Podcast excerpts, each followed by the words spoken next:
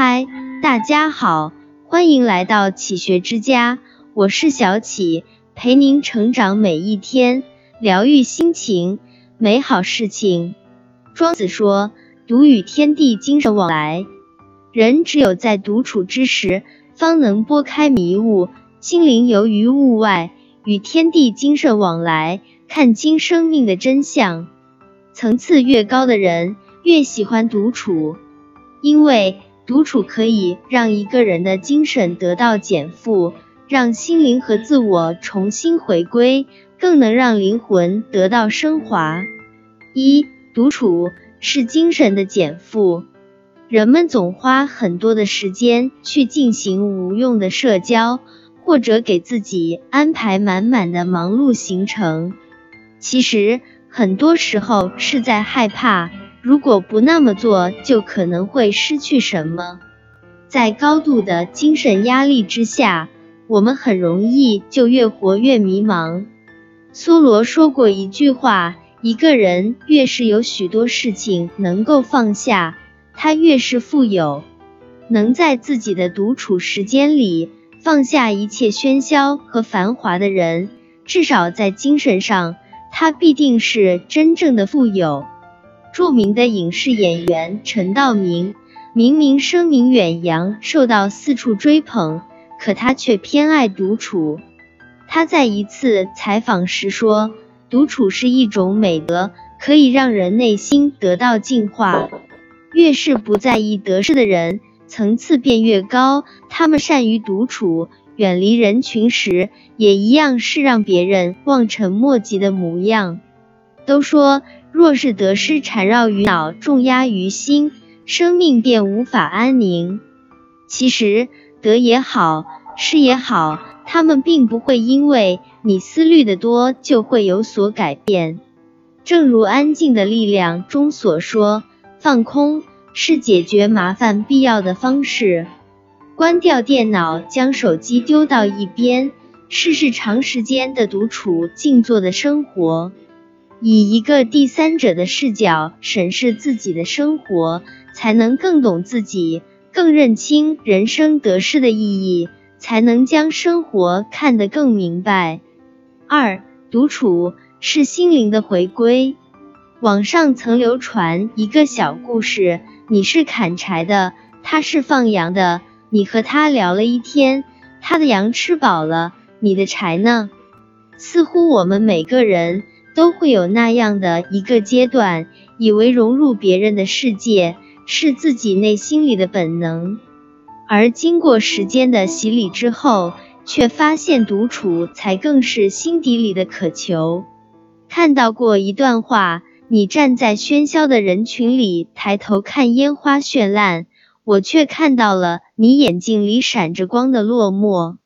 热闹都是别人的，你一个人的孤独是那么晃眼。这样的感受我有过，相信你也有过。人们总宁愿去参加很多说不清意义的活动，却不愿意一个人独处。当狂欢的人群散去之后，心里剩下的却是无尽的落寞和冷清。哲学家帕斯卡尔说：“几乎我们所有的痛苦，都是来自我们不善于在房间里独处。独处原来竟是一种能力。外人眼里的你和独处时的你，永远是两个样子，一个假装淡然，一个不知所措。”怎么让那个独处时的自己也真的淡然安定？这是一项需要努力的修行。人到了一定阶段，总会清楚自己的喜恶，喜欢就尽情享受，讨厌就一点不做。不必在意一个人吃饭、一个人散步时别人投来的异样目光。其实世界是自己的，与他人毫无关系。而独处是我们每一个人最该享受的清欢。周国平曾说：“我独处时最轻松，因为我不觉得自己乏味，即使乏味也自己承受，不累及他人，无需感到不安。把自己安顿好，反而能安静而轻盈，可以让我们找回内在的力量，回归自我，回到最本真的生活。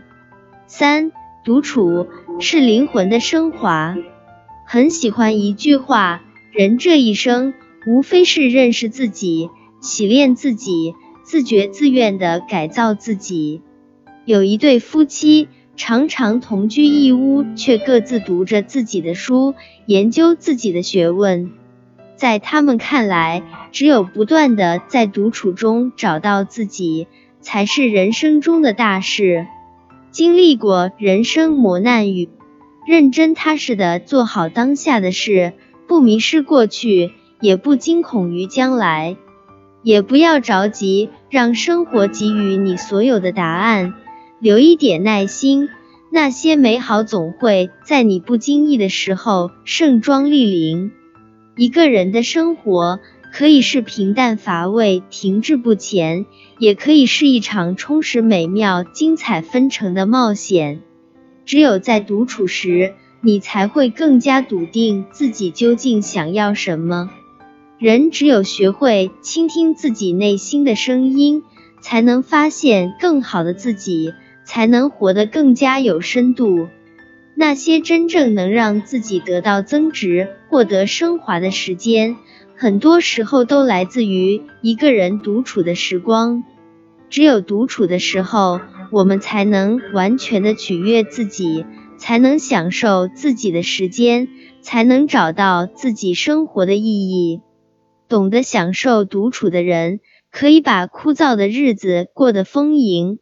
可以把生命活出它的本色，可以遇见更美好的自己。别害怕独处，别拒绝独处，因为那既能融入得了繁华，也能享受的好独处的的时光，其实是你人生里最好的时光。这里是启学之家，让我们因为爱和梦想一起前行。更多精彩内容，搜启学之家。关注我们就可以了，感谢收听，下期再见。